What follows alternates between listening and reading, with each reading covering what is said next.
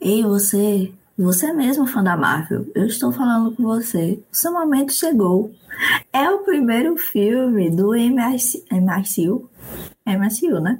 É, é, é MCU. MCU, ah, ok. Do MCU. Hã? Não, a DC não é contemplada nesse. Não, mentira, pode ser que. Ah, não! Tem Mulher Maravilha. Sim, Mulher Maravilha. Não, mas então, a gente contemplou a DC primeiro do que o MCU. Mas enfim, o importante é que nós temos a estreia do MCU nesse podcast com quem?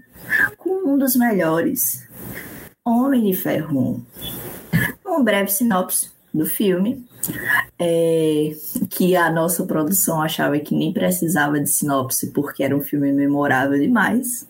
Mas para você que precisa de um recap, de um refresh aí na sua memória, depois de ser mantido em cativeiro em uma caverna afegã, o engenheiro bilionário Tony Stark cria uma armadura única para combater o mal. Homem de Ferro é o primeiro filme do universo cinematográfico da Marvel a MCU, o começo da era. Agora você se pergunta, o que é que a gente vai analisar? Marvel com o mundo da estratégia? Fique ligado nesse episódio.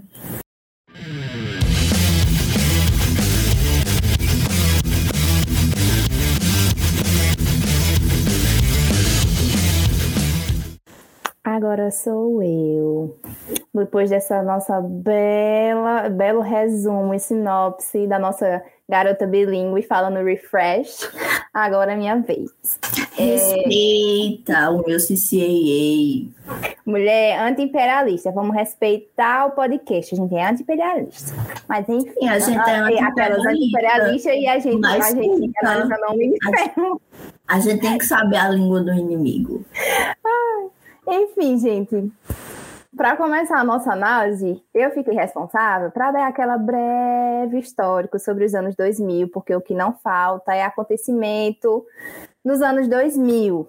Então, a gente achou extremamente importante recapitular alguns pontos da época, porque o que realmente não faltou foi acontecimento histórico, que gerou muito bafafá no cenário internacional, na segurança internacional, e a gente sabe que alguns eles vão perdurar até hoje, né, como os conflitos aí na região do Oriente Médio, como Afeganistão, Iraque.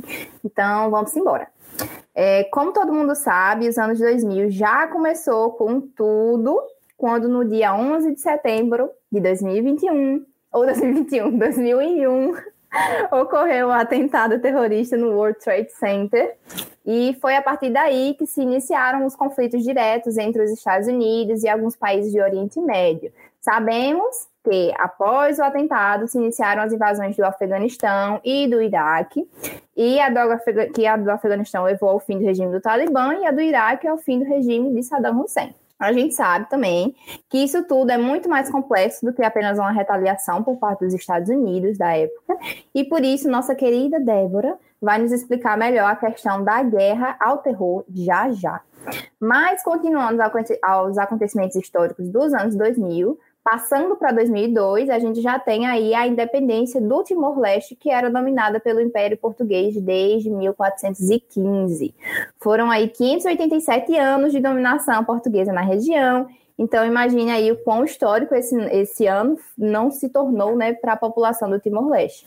Porém, 2002 também não foi um ano assim apenas de felicidades, foi um ano de tragédias também, como para a Rússia, que em 2002 teve a famosa crise dos reféns do teatro do, Bro, do, Brov, Dubrovka, enfim, é, desculpe meu russo, que não existe, mas enfim, é isso.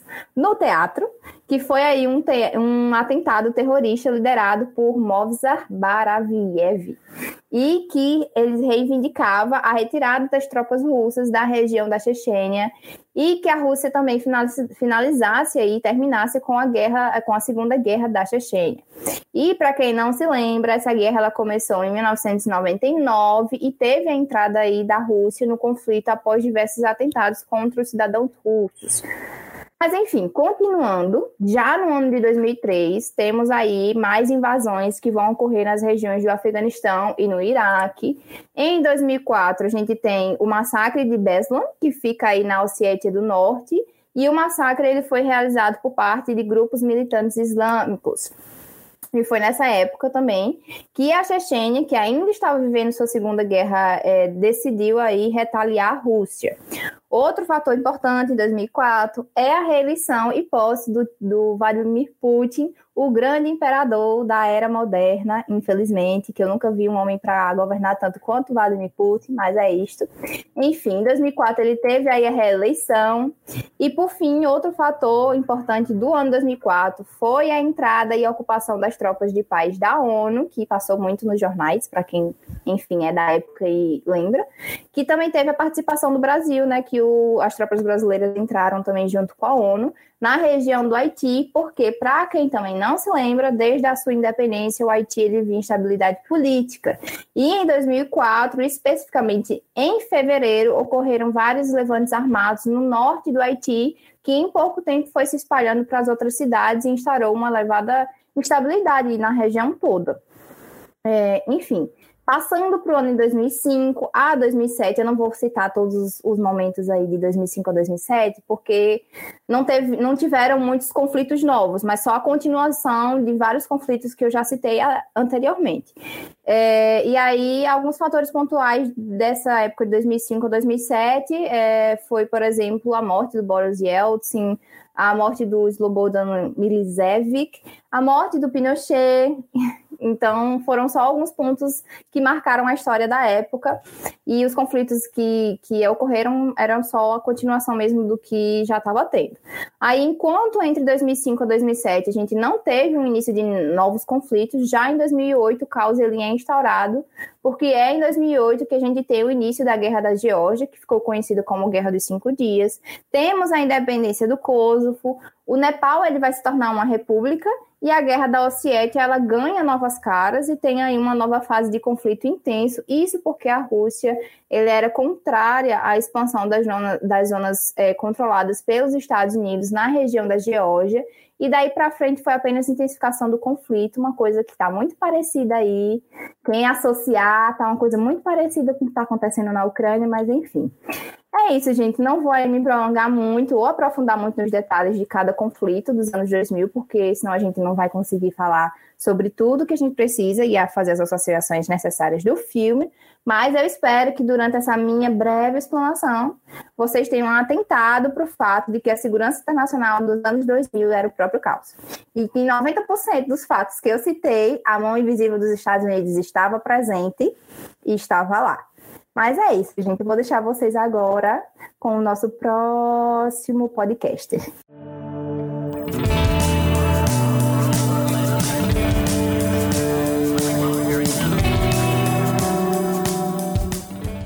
Pois, meu povo. Provavelmente você está gravando, você está gravando, você está escutando isso bem depois da crise da Ucrânia. Mas a gente está gravando esse episódio antecipadamente, bem no meio dessa época. E os jornais eles têm falado muito sobre como a invasão do da Rússia na Ucrânia é, vem sendo a pior ruptura na ordem mundial no século XXI, o maior ataque geopolítico e tudo mais. Sendo que assim, se você ouviu bem a parte de Eduarda, houveram uma série de ataques a países soberanos no começo dos anos 2000 que também foram graves. Você também tem violação de direitos humanos, você também tem a violação da soberania de países, sendo que pelo fato de ter sido feito pelos Estados Unidos não conta como uma violação. Fica aí a reflexão. E falando um pouco mais sobre o lado imperialista e sobre esse império americano e a relação dele com o complexo industrial, que é, de certa superficialmente trabalhado no filme, a gente tem essa questão do discurso americano da construção de um inimigo para suprir uma demanda interna. Como assim? Os Estados Unidos, para se manter no topo, eles sempre precisam estar em guerra contra alguém. Na Guerra Fria, eles tinham os soviéticos. A União Soviética acabou. Quem ia ser o próximo inimigo? Você tem um período de relativa paz, ali bem relativa nessa época, mas logo em seguida, no começo dos anos 2000, você tem o surgimento do novo grande inimigo, que é o terrorismo islâmico principalmente com a declaração da guerra total ao terror em 2001, após o atentado das Torres Gêmeas, e essas séries de operações que ocorreram, como a Eduarda bem falou, todas elas faziam parte desse espectro da guerra total ao terror. Então, para o Bush e a sua administração, o Bush, que era o presidente dos Estados Unidos naquela época, os Estados Unidos tinham se tornado um alvo do terrorismo internacional exatamente por serem uma terra de liberdade e democracia. E que seriam esses valores que seriam uma razão de ódio e inveja por parte dos fundamentalistas islâmicos que era um discurso que era muito pregado naquela época, principalmente pelo presidente dos Estados Unidos. Ou seja, ah, nós somos muito maravilhosos, o mundo tem inveja de nós. Aí ele vem lá e taca ali uma bomba em mim, por quê? Invejosos. É basicamente isso, a versão análise leiga da Guerra Total Terror.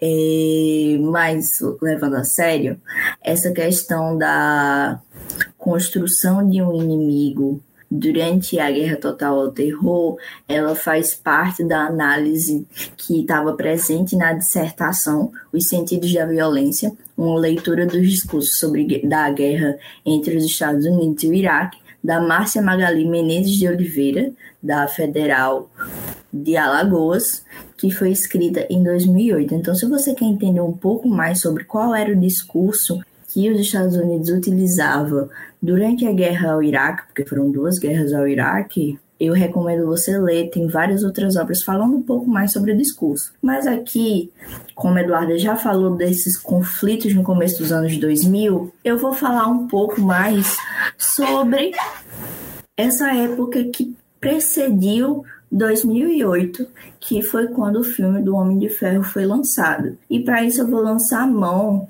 de algumas das informações que eu retirei do filme Segunda Guerra, Segunda Guerra, Segunda Guerra Fria do Muniz Bandeira, inclusive recomendo muito esse livro, é ótimo. E ele tem um capítulo só falando sobre o Oriente Médio ocupado militarmente pelos Estados Unidos.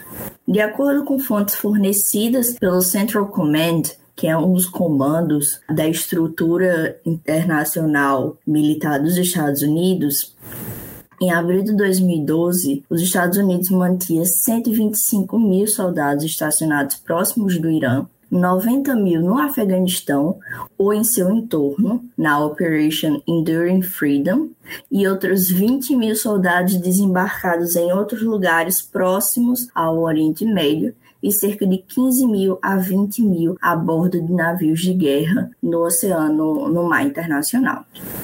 Segundo esse report de 2011, o Departamento de Defesa ele omitiu as bases de espionagem que os Estados Unidos tinha. Alô, alô, você que assistiu o episódio de Atomic Blonde e sabe do que a gente está falando. E também você tem a omissão das instalações de zonas de guerra e ou em locais sensíveis. Então, se a gente já tem esse aparato oficial que é muito grande, imagine um aparato que eles não revelam ao público. Então dá para perceber como o Oriente Médio sempre foi e ainda é atualmente uma das prioridades estratégicas dos Estados Unidos e da sua política externa.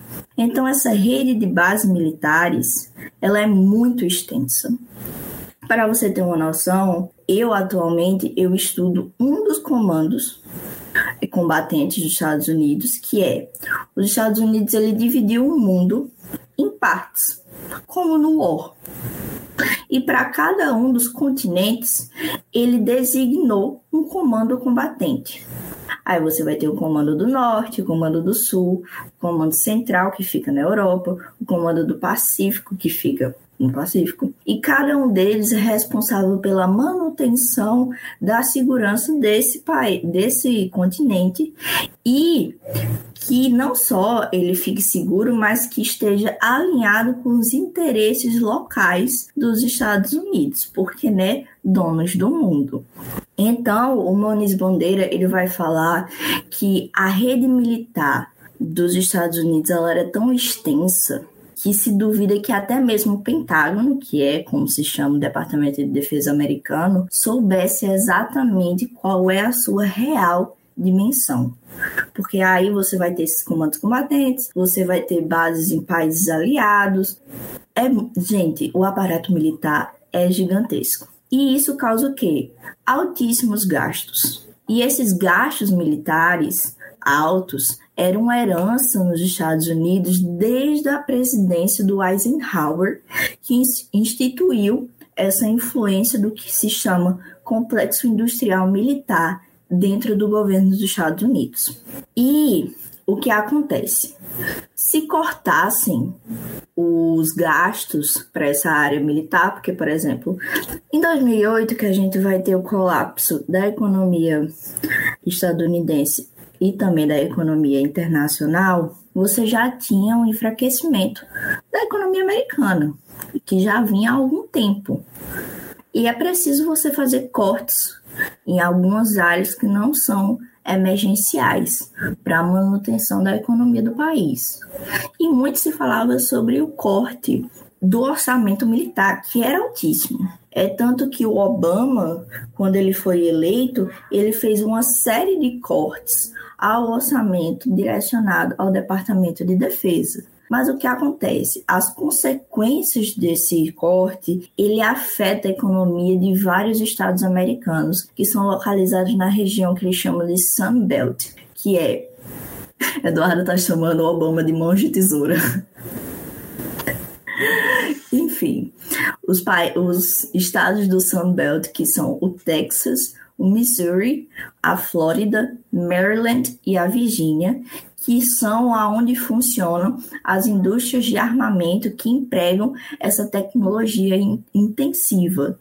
E se você achou alguns desses estados um pouco familiar, sim, foram esses mesmos estados que foram responsáveis pela eleição do Donald Trump porque você teve esses cortes durante a administração do Obama, que prejudicou a economia desses estados, e durante a campanha eleitoral de 2016, você tem uma forte, uma, um forte discurso do Trump sobre o fortalecimento da posição internacional dos Estados Unidos e a revitalização do complexo industrial militar. Então, esses estados que já vinham sendo afetados por esses cortes de orçamento, eles foram muito importantes para a eleição do Donald Trump. E outra coisa, os imensos custos com a produção dos armamentos por parte da economia dos Estados Unidos, ela não decorre propriamente de fatores de segurança, ou seja, não é porque o mundo está perigoso, porque o mundo está caótico, porque estamos tendo várias guerras explodindo ao mesmo tempo,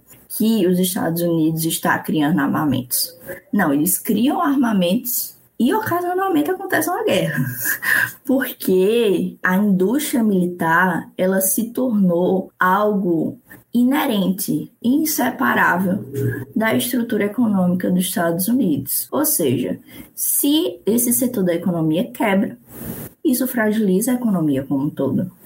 Então, o Muniz Mondeiro ele vai falar sobre como o Império Americano sempre necessitou de guerras para manter a sua economia funcionando e evitar o colapso da indústria bélica e da sua cadeia produtiva. É por isso que nenhum governo podia converter realmente a indústria bélica para fins civis sem acarretar em, em profundas implicações políticas, na medida de que isso aumentaria o número de desempregados e abalaria as atividades econômicas de diversas regiões principalmente os estados que eu havia mencionado, que são os estados do Sunbelt.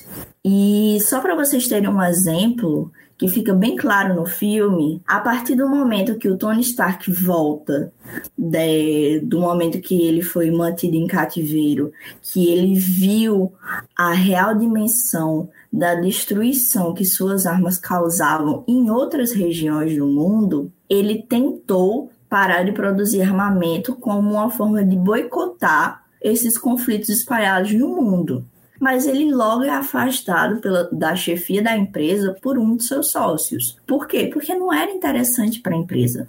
Porque a empresa, empresa precisava lucrar. Da mesma forma, um país ele precisa manter a sua economia funcionando. Então, se você corta uma parte da economia que é muito ativa, você prejudica alguns setores da economia, não é interessante. Você tem retaliação política. Então não é só aquela coisa de que, ah, porque o mundo produz tanta arma, se nem tem tanta guerra assim e tudo mais. Porque se for, tornou uma parte inerente da economia. Então sempre vai estar produzindo, independente da existência de conflitos ou não. E às vezes os conflitos são gerados para dar vazão a esse excedente que é produzido pela indústria militar. Então esses armamentos com tecnologia intensiva eram produzidos com o intuito de serem experimentados em guerras reais, a fim de que o Pentágono pudesse dar vazão ao seu arsenal militar, além de promover a venda dos, dos armamentos americanos para outros países e também de fazer novas encomendas que geravam grandes comissões e dividendos.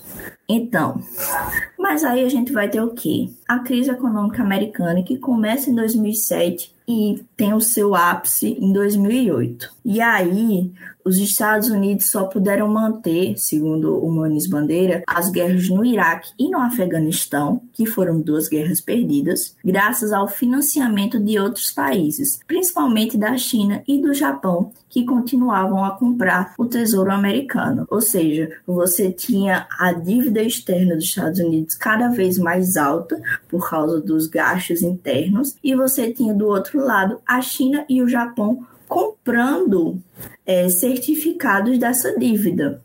É por isso, então, que hoje em dia os Estados Unidos têm tanto medo dessa dependência que eles têm da China, porque a China pode colapsar a economia dos Estados Unidos a qualquer momento, porque a China é um dos grandes detentores de títulos da dívida norte-americana. Então, é por isso que não vai ter uma guerra mundial, gente. Um depende do outro, se brigar, o negócio fica feio. Aí, é que nem aquele negócio. A ONU faz a. Como é? A camiseta da, do amor, que é bota os países juntos, vai, abraça, pede desculpa, pronto, agora foi. E é com isso que eu deixo para a próxima pessoa.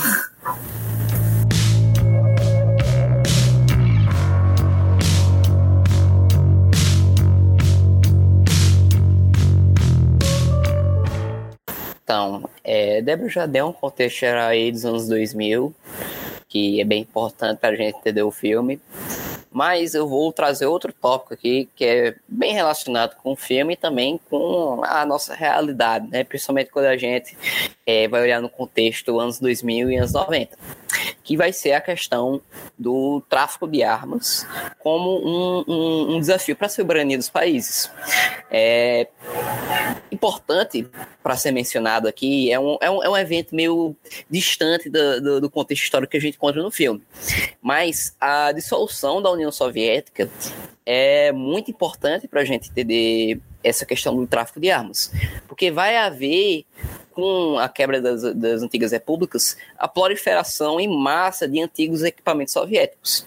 Então, mesmo que a gente tenha, tenha um filme é, situado ali nos anos 2000, mesmo que seja um contexto aí de, se não me engano, menos de 20 anos, é, menos de 20 anos da União Soviética, mas uh, do fim da União Soviética, mas ainda é um tempão, a gente vai ter a permanência desses armamentos soviéticos e, e equipamentos militares, que mesmo que estejam, como posso dizer, ultrapassados na época do filme, ainda são de extrema importância para a nossa realidade. Na perspectiva que é, é, a proliferação do, desses armamentos vai ocorrer principalmente em zonas de alta tensão por meio de, de grupos que vão, que vão ser utilizados por grupos terroristas, facções rebeldes, também por regimes autoritários. A gente vai ter conflitos constantes ali presentes no Oriente Médio e também no subcontinente africano. Outro filme que vai trabalhar um pouco sobre é, é, conflito no subcontinente africano e pode se relacionar com esse tema também é aquele filme lá, o Falcão Negro em Perigo. O Hotel Ruanda também vai trabalhar pouco sobre guerra civil e conflitos étnicos ali no subcontinente africano. Só que são filmes mais realistas e eu não vou entrar muito nele, eu não vou entrar neles agora. Talvez seja é, um bom filme para a gente analisar no futuro, mas fica aí só a menção mesmo. Então a gente vai, atuação, vai ter a atuação desses grupos terroristas nessas zonas de alta tensão e vão ser consequências principalmente de estruturas governamentais frágeis e também é, instabilidades geradas por ocorrências internacionais. Quando a gente olha isso mais de um, de um ponto de vista teórico, nos estudos estratégicos, o que a gente vai ter vai ser um aumento do protagonismo desses grupos não estatais, que vai meio que significar uma guinada. Os estudos estratégicos vão começar a voltar mais para essas organizações transnacionais.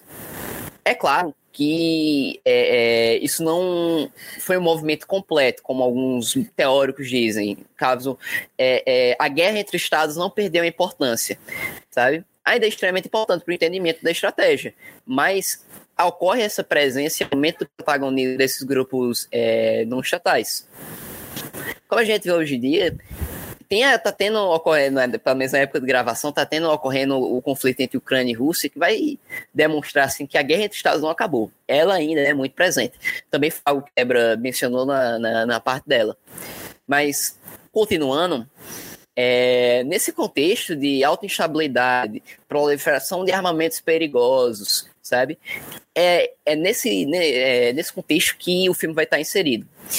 Então, nessa perspectiva, é, é, outra coisa importante de se perceber vai ser qual é o papel da indústria privada nesse contexto de, de, de, instabilidade.